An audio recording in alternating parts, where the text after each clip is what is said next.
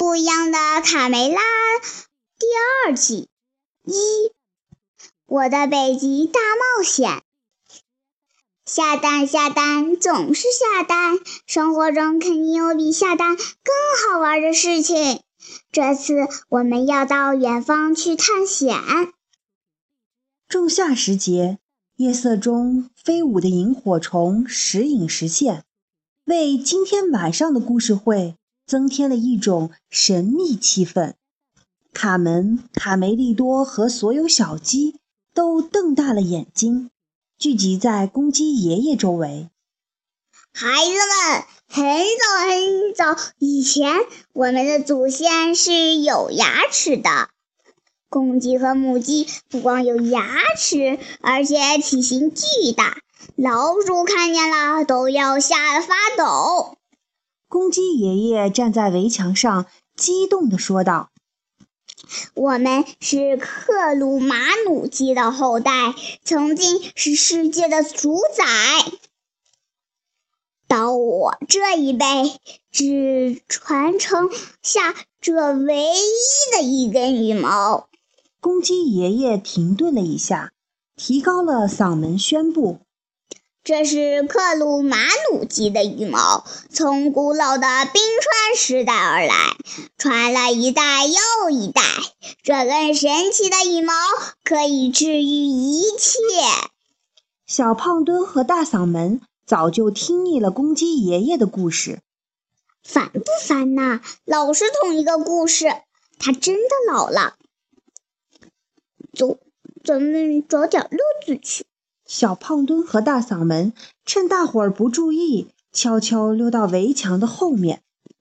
公鸡爷爷边说边得意地拿出事先藏在围墙后的宝贝盒子。可当他打开时，啊，糟糕！羽毛呢？祖宗留下的克鲁马努鸡的羽毛怎么不见了？啊！爷爷，你确定是放在盒子里的吗？卡梅利多问。克鲁马努鸡的羽毛除了用来挠痒痒，还有什么用呢？小胖墩和大嗓门的行为被皮迪克发现了，他生气的大声斥责：“把羽毛还给爷爷，马上！”小胖墩。头一回见到皮迪克如此严厉，吓得停止了打闹。不，不是我，是是大嗓门出的主意。他正想将羽毛还给爷爷，却一不小心让羽毛从手中滑了出去。恰在此时，一阵风吹来，羽毛乘着风飞向空中，好看极了。强劲的风把小羽毛吹得越飞越高。啊！我的脖子扭了！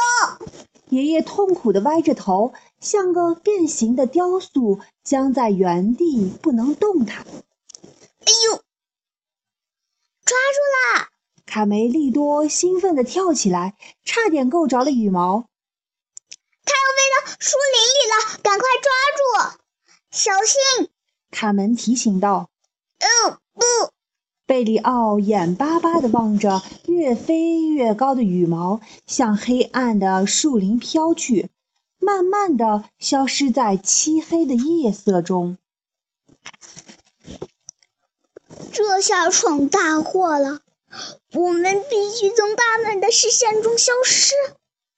我，我们赶赶快呀爷，你还好吗？卡门担心地问道：“我的脖子扭了，快找到我的羽毛！”公鸡爷爷沮丧地说：“它已经飞远了。”卡梅利多低着头，不愿看到爷爷伤心的样子。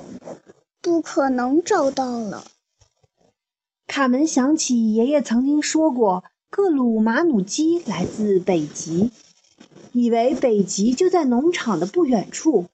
咱们去那个叫北极的地方，再给爷爷找一根，好不好？北极，这是简单。卢茨贝罗边说边得意地掏出一个宝贝。这是一指引方向的罗盘，只要朝着字母 N 的方向一直走就到了。有了它，就会找不到、找不着北天刚亮，淡淡的雾晨雾弥漫在鸡舍周围。三个小伙伴雄赳赳地朝北方出发了。皮迪克看着远行的孩子们，回忆道：“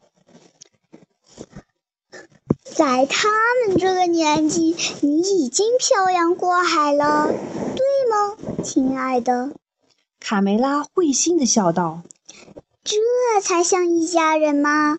我们都喜欢旅行。”突然，乌云密布，电闪雷鸣。顿时狂风大作，飞沙走石，落叶、枯枝都被卷到空中，树枝在狂风中大幅度地摇摆着，发出一阵阵可怕的断裂声。贝里奥还没来得及反应，就被卷到了空中，像断了线的风筝，飘飘摇摇，上下翻飞。救命！贝里奥！卡门和卡梅利多没有拽住贝里奥，自己也被大风卷起来，抛向空中。轰隆的雷鸣和咔嚓的闪电叫人心惊胆战。穿过层层乌云，没多久，风停了，雷声消失了，一切归于平静。一片银白色的冰雪世界出现在眼前。卡门从雪堆里爬出来，冻得打了个冷战。好冷啊！卡梅利多，你在哪里？我我我在这儿呢。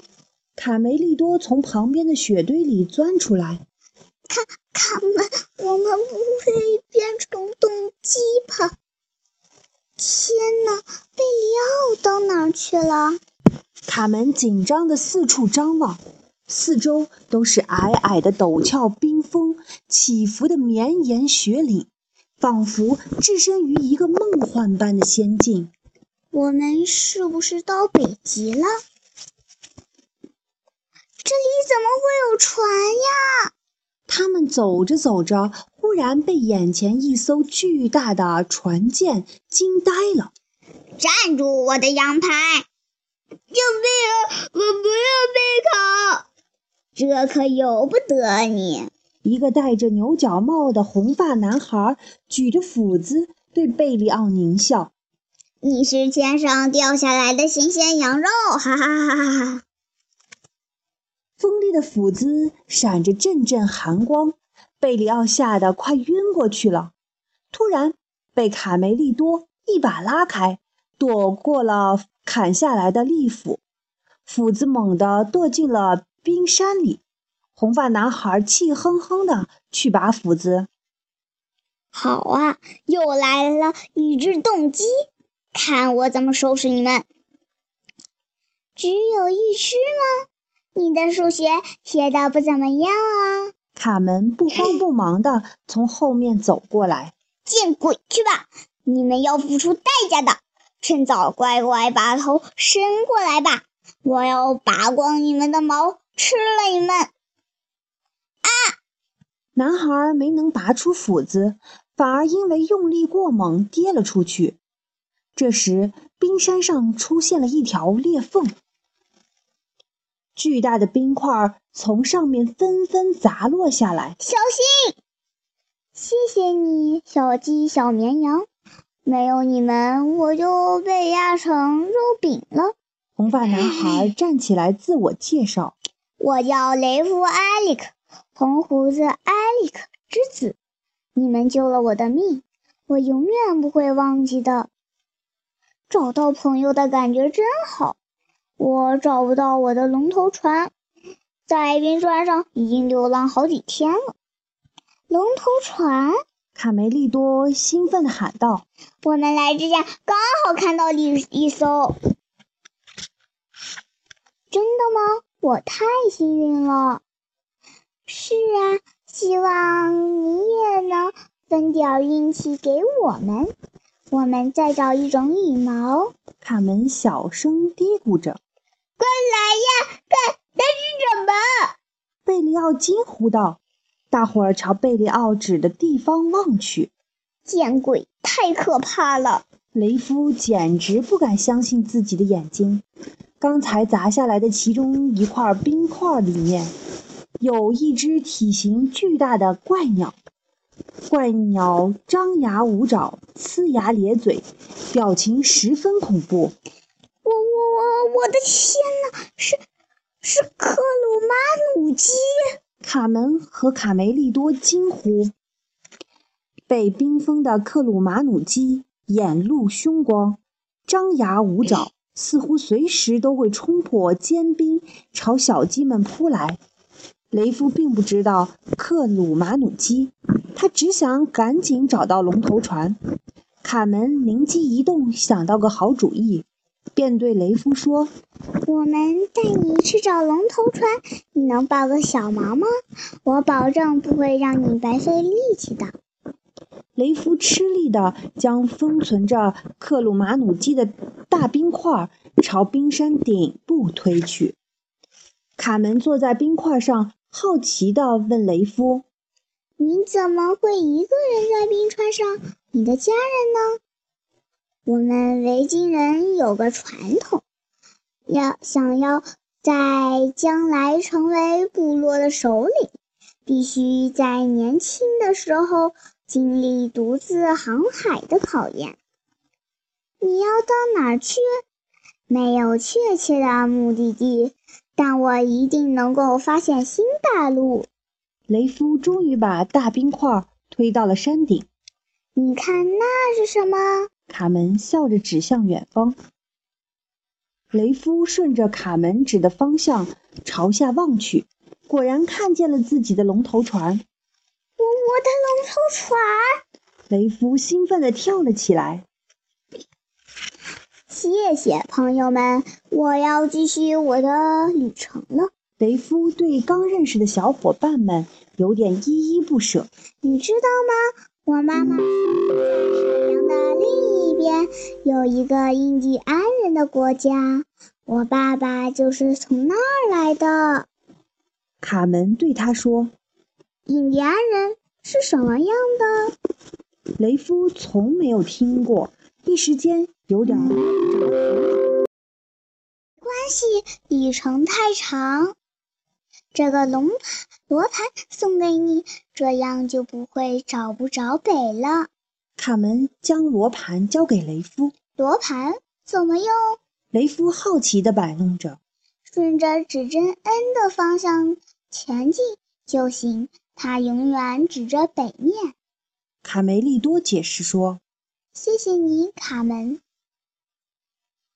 我们要去南方，你能使劲推下冰块吗？”卡门对雷夫请求道：“你们要抓牢，千万别掉下去！我要让你们飞回南方去，在家乡我可是大力士冠军呢！抓牢了，小绵羊！”雷夫卯足了劲儿，把大冰块朝山下推去。冲啊！一路顺风，小鸡们！冰块越过浓密的云层。贴着层层叠叠的山脉，伴着巨大的冲击力，向鸡舍砸去。大冰块被围墙的石头撞得粉碎。天哪！卡梅利多、卡门和贝利奥也被甩了出去。哎呦，我的屁股！皮迪克和卡梅拉闻声从鸡舍里跑出来。没摔着吧，孩子们？克鲁马努基的羽毛找到了吗？卡门拍拍身上的土，兴奋地说：“不是一根，是上千根。”边说边带着大家朝碎冰块走去。从撞碎的大冰块里露出了卡鲁马努基的一半身子。忽然，他微微一动，吓得小鸡们停住了脚步。随着一声怪叫。克鲁马努基从大冰块里冲了出来。克鲁马努基复活了，它呲着牙，扇动着翅膀，朝小鸡们扑了过来。啊小鸡们乱作一团，四处逃散。快快，全体回屋！皮迪克镇定地指挥。卡门和贝利奥来不及跑回鸡舍，就躲在卢茨佩罗的木桶里。呃，冻了这么久，还 还这么精神。贝里奥不解地说。克鲁马努鸡飞到屋顶上，发出阵阵怪叫，疯狂地摇晃鸡舍。啊呜！我说什么来着？克鲁马努鸡有牙齿吧？公鸡爷爷刚想对大家讲故事，就因剧烈的晃动摔倒在地上。卡门为了分散克鲁马努基的注意力，大喊。胆小鬼我在这儿呢！克鲁马努基转而朝佩罗的木桶方向飞奔过来，过猛的俯冲力量让他冲进木桶，和里面的卢茨佩罗扭成一团。卢茨佩罗趁克鲁马努基还没站起来，马上先礼貌地自我介绍：“你是，我是卢茨佩罗。无论发生什么。”我绝不会乘人之危。克鲁马努基似乎听懂了，立刻平静了下来。卢茨佩罗接着说：“不管怎么样，我必须对你说，你看起来年轻极了。”克鲁马努基开心地发出咕咕的叫声：“咕咕咕咕。”佩罗，我猜你交到新女朋友了。卢茨佩罗搂着克鲁马努基，认真地说：“先要学会砸开煎饼。”卡门看到地上掉了一根克鲁马努基的羽毛，啊，羽毛！这下爷爷的脖子有救了。卡门转身对小胖墩和大嗓门说：“你们俩要为爷爷做点什么？”于是大嗓门拿着羽毛为爷爷治病。公鸡爷爷痒得浑身一抖，咔，脖子复位了。好啦，谢谢你们，我再也不用歪着脖子说话了。大家都到外面去，我要给你们讲一个我祖父的祖父的祖父的故事。除了你们俩，公鸡爷爷转身指着小胖墩和大嗓门：“我的故事对你们来说不是很无聊吗？”那就赶快去打扫卫生，记住要学会尊重长辈。事实上，克鲁马努基是不存在的，但雷夫埃利克确实存在。他的父亲红胡子埃利克是生活在一千年前的维京人，开拓了格陵兰岛。雷夫是目前举世公认的第一个踏上北美南海岸的澳洲人、欧洲人，也是拥有挪威血统的第一名探险者。他回到格陵兰格陵兰之后，获得了巨大的名声和财富，因此被人们称为幸运者。